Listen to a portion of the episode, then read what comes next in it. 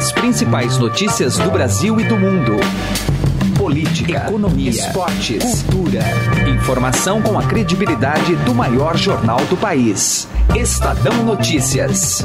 Olá, eu sou Raíssen Abac. Está começando a partir de agora mais uma edição do Estadão Notícias, nosso podcast com análises, entrevistas e informações sobre os temas mais importantes do momento no Brasil e no mundo. A edição de hoje do Estadão Notícias continua apresentando a série Balanço e Perspectiva nas mais diversas áreas, como política, economia, cultura, relações internacionais, entre outras. O time de colunistas do Estadão traz os principais acontecimentos de 2018 e a projeção para 2019. No episódio de hoje, Jamil Chad, correspondente do Estadão e da Rádio Eldorado na Suíça, analisa temas que dominaram o noticiário internacional, como a guerra comercial entre Estados Unidos e China, o papel da Rússia na política e na Copa do Mundo e a crise humanitária dos refugiados. E você pode ouvir e assinar o Estadão Notícias tanto no iTunes quanto em aplicativo para o Android e também pode seguir nas plataformas de streaming Deezer e Spotify. Em ambas, basta procurar pelo nome do programa no campo de buscas e passar a acompanhar todas as nossas publicações. Então, ouça e participe. Estadão Notícias. Se você já tem um plano de previdência privada, faça a portabilidade para a XP Investimentos. Acesse xpi.com.br e traga sua previdência para XP. Não custa nada, é direto no site e sem nenhuma burocracia. Mais fácil que fazer portabilidade de celular. Se você ainda não tem previdência, abra agora sua conta na XP Investimentos. Estadão Notícias.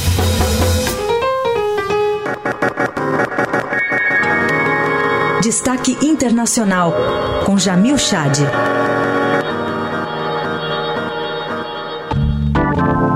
A política internacional é o nosso destaque no terceiro capítulo da série Balanço e Perspectiva. Acompanhe com Carolina Ercolim. Bom, nessa série que a gente está falando sobre os principais destaques de 2018, até com uma perspectiva para 2019. Vamos chamar o nosso colunista aqui, o Jamil Chad, que é correspondente do Estadão lá em Genebra, na Suíça, para também pontuar os aspectos internacionais dessa análise. Tudo bem, Jamil? Obrigado por estar aqui.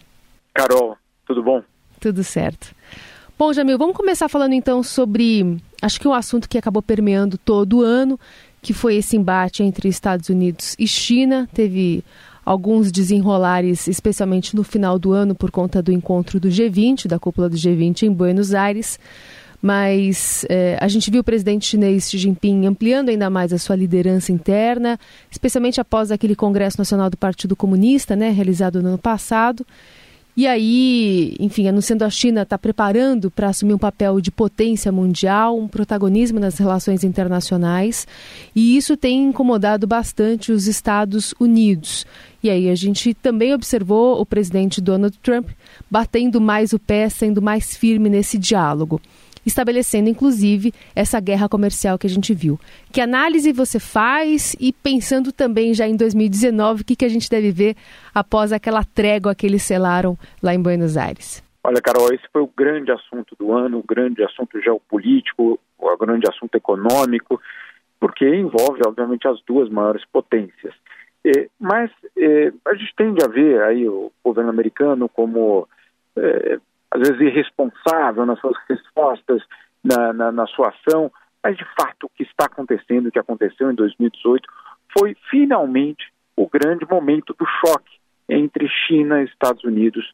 Eh, a China, que vinha crescendo de uma forma constante e de forma impressionante nos últimos 30 anos, a China, que passou a ser de um país, para você ter uma ideia, Carol, é, que era sinônimo de pirataria né, de produtos, passou a ser o líder na, no registro de patentes de inovações no mundo. Então você tem, obviamente, uma mudança profunda na, na economia chinesa, mas também na estrutura é, da expansão chinesa, e aí os americanos já dizendo de uma forma muito clara que isso tudo representa uma ameaça à segurança nacional dos Estados Unidos. É, muitas questões é, principalmente no que se refere ao impacto que isso pode ter no comércio. Os dois, antes da trégua, chegaram a anunciar aí é, retaliações e barreiras é, no campo aí de centenas de bilhões de dólares. Então você vê que, obviamente, teve um impacto comercial real, teve um impacto, inclusive, para algumas exportações brasileiras que ganharam terreno, por exemplo, a soja e outros produtos que começaram a, justamente a entrar no mercado se aproveitando disso tudo, mas no longo prazo isso era e é negativo para todos. O que também vem acontecendo nessa disputa é a vontade muito clara dos americanos em refundar o sistema comercial internacional, porque ele acredita que é, o atual sistema é muito benevolente, é, dá muito espaço para uma expansão chinesa sem controle. Qual é, o, qual é a expansão chinesa sem controle? É a expansão da indústria chinesa subsidiada fortemente pelo, é, pelos cofres públicos, obviamente. É, então você tem uma redefinição, você tem uma China que é curioso, que se apresenta como defensora do multilateralismo, a defensora do sistema internacional, claro, porque é o sistema internacional atual que, a, que de uma certa forma beneficia essa expansão chinesa, e você tem do, do outro lado uma democracia, os americanos é, se queixando desse sistema internacional. Então, vamos tirar um pouco aí da, da desse comportamento do Trump, é, dos tweets dele, etc., para olhar um pouco além disso. E olhar um pouco além disso é olhar, de fato, nesse momento é, bastante importante, inclusive, da história desses dois países. Agora, o que podemos esperar para 2019? Existe uma trégua. A trégua é, não é a paz perpétua, né? A trégua é o momento de se negociar. Tudo vai depender de quanto é que os dois lados, e aí eu também é, vale lembrar quanto que a China está disposta a ceder também em relação aos interesses americanos para se chegar a um acordo. Se houver um acordo, é, provavelmente é o início de uma reformulação do cenário internacional. Se não houver um acordo, aí todos estão de acordo que a, não só a economia chinesa pode perder com as barreiras americanas, mas o impacto pode ser global, inclusive é, com um impacto no crescimento do PIB mundial em 2019. Agora, Jamil, só colocando uma lupa aí nessa discussão, uma das questões é essa supremacia tecnológica sendo um pano de fundo desse embate, porque há uma transferência de tecnologia para a China é, é, na mira dos Estados Unidos. O Trump bate muito nessa tecla e, e, e é uma evolução né, nessa discussão, levando em conta o que, que a gente deve é, é ter, inclusive de avanços tecnológicos, e nesse embate. Né, se eu desenvolvo uma tecnologia e se eu vou é, colocar ela à disposição da China de graça ali só para produzir dentro do país, isso é, acaba sendo injusto pelos olhos dos Estados Unidos. Essa evolução dessa, dessa discussão também pode emperrar, pode ser alguma coisa crucial para emperrar esse, esse avanço das tratativas, especialmente a partir de março ali? Pode, pode, inclusive porque justamente a tecnologia está no centro de, uma, de um modelo industrial futuro. E aí você tem, obviamente, o que está sendo, o que está em jogo não é a parcela de mercado hoje de um, de um telefone ou de uma televisão, mas é justamente do modelo econômico futuro desses, desses, dessas duas economias. Então, isso é um ponto central dessa, dessa discussão. Quando Trump, quando os americanos falam em propriedade intelectual, é justamente disso que eles estão falando. Estão falando é, justamente dessa capacidade em preservar é, esse poder. Vamos ser muito claros, né, Carol? Quem tem poder faz tudo para preservá-lo e não distribuí-lo. E é isso que os americanos, obviamente, estão nessa luta neste momento. Do outro lado, você tem a China, que sim, é, passou anos é, copiando modelos é, estrangeiros. É, tivemos aí o caso, inclusive, bastante polêmico no momento com a Embraer, que em, abriu uma fábrica na China e não conseguia vender, e de repente é, viu que, de uma certa forma, eram seus modelos que estavam sendo copiados pelos, eh, pelos fabricantes ou futuros fabricantes chineses. Então você tem uma situação crítica, é uhum. absolutamente crítico, mas você também tem uma, uma questão que é importante ressaltar. É, o atual sistema, é, que os, bom, o, o, sistema que os americanos e europeus e japoneses, de uma certa forma, querem preservar, é justamente um, um sistema que não permite a entrada de um novo ator nesse mercado, uhum. E aí a pergunta, é, hoje é a China, mas e se fosse o Brasil tentando entrar nesse mercado. É. Outro assunto que tomou bastante tempo do noticiário foi a Copa do Mundo na Rússia e a Rússia em si. E aí a gente teve até a eleição do, do presidente Vladimir Putin e acho que dá para dizer que é, foi um ano bom, né, para o presidente Putin. É, ele se utilizou da Copa do Mundo de uma forma bastante é, inteligente, eu diria política, é, para é, tentar primeiro mostrar à, à comunidade internacional uma imagem diferente da Rússia é, nunca soubemos e nunca vamos talvez saber quanto exatamente custou aquela Copa do Mundo é, e nem para quem foram os, os, benefícios, mas esse é um outro, outro assunto. Em termos políticos, é, ele, ele enfrenta de fato uma situação curiosa, porque ao mesmo tempo ele tem essa projeção é, de um líder e ao mesmo tempo começa a ser visto internamente como alguém que, por exemplo, é, tem certos limites é, em termos de, eu diria até de popularidade, isso por conta aí da reforma da Previdência que ele tentou implementar no país. O que é fato é que a Rússia, é, de uma certa forma, se consolida em várias partes, inclusive do mundo, é, como principal ator, por exemplo, na Síria, né, uma guerra que, é, em certo momento, era vista como uma questão, inclusive, ocidental. Hoje, a aliança entre Putin e, no caso, Assad, ela é permanente, ela é sólida ela, na verdade, mantém Assad no poder e esse mesmo comportamento da Rússia pode ser visto em outros lugares. Tivemos também tensões de novo na Ucrânia e uma vez mais os russos fizeram questão de manter a sua posição. Então você tem aí uma, uma, um país que quem esteve na Rússia viu muito orgulhoso do seu passado, muito orgulhoso eh, da sua situação atual e que quer jogar o jogo dos grandes, voltar a jogar o jogo dos grandes, é, nos próximos anos. O grande tema também, hoje, obviamente, principalmente na Europa, é a capacidade dos russos em manobrar eleições na Europa por meio de fake news, de proliferação de desinformação e todo esse aspecto. Hoje, a Rússia é, é um ator principal nesse, nesse assunto. Então, você tem uma, uma, um país que não tem nenhuma perspectiva em, em 2019 de ver a liderança de é, Vladimir Putin ser desfeita. A grande questão é como ela vai se encaixar nesse xadrez, inclusive entre Estados Unidos e China.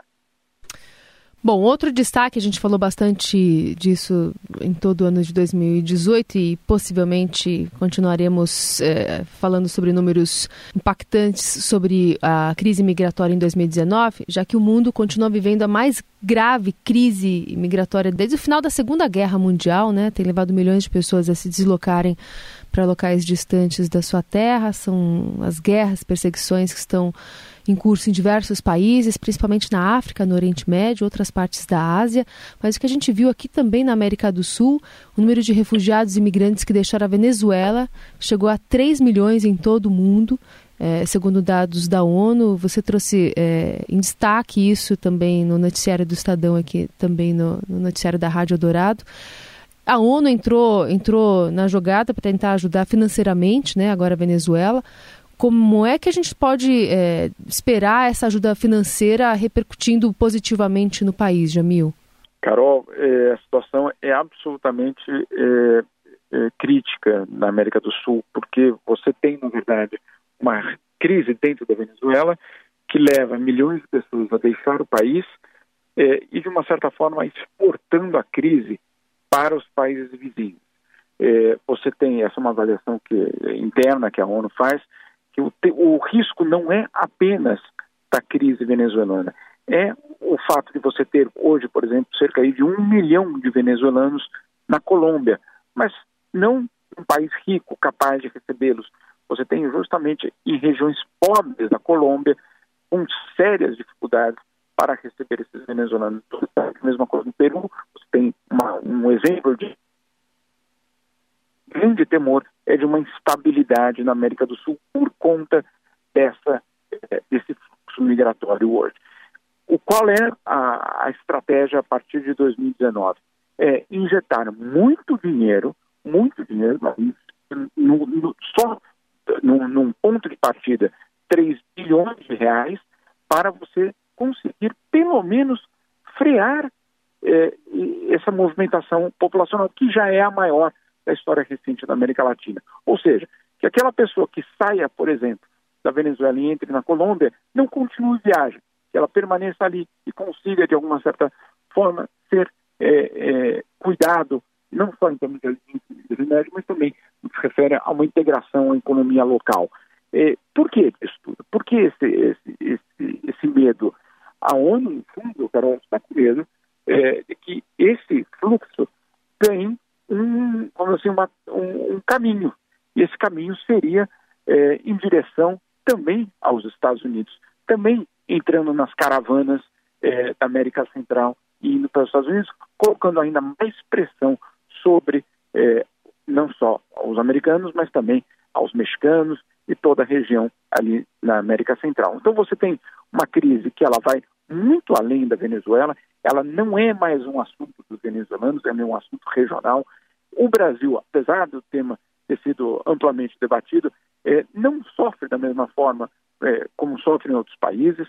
É, só esse, esse, dado é bastante importante. No Brasil, aí, cerca de 85 mil venezuelanos oficialmente inscritos, mas na Colômbia, um milhão, pelo menos, um número também muito parecido com o Peru.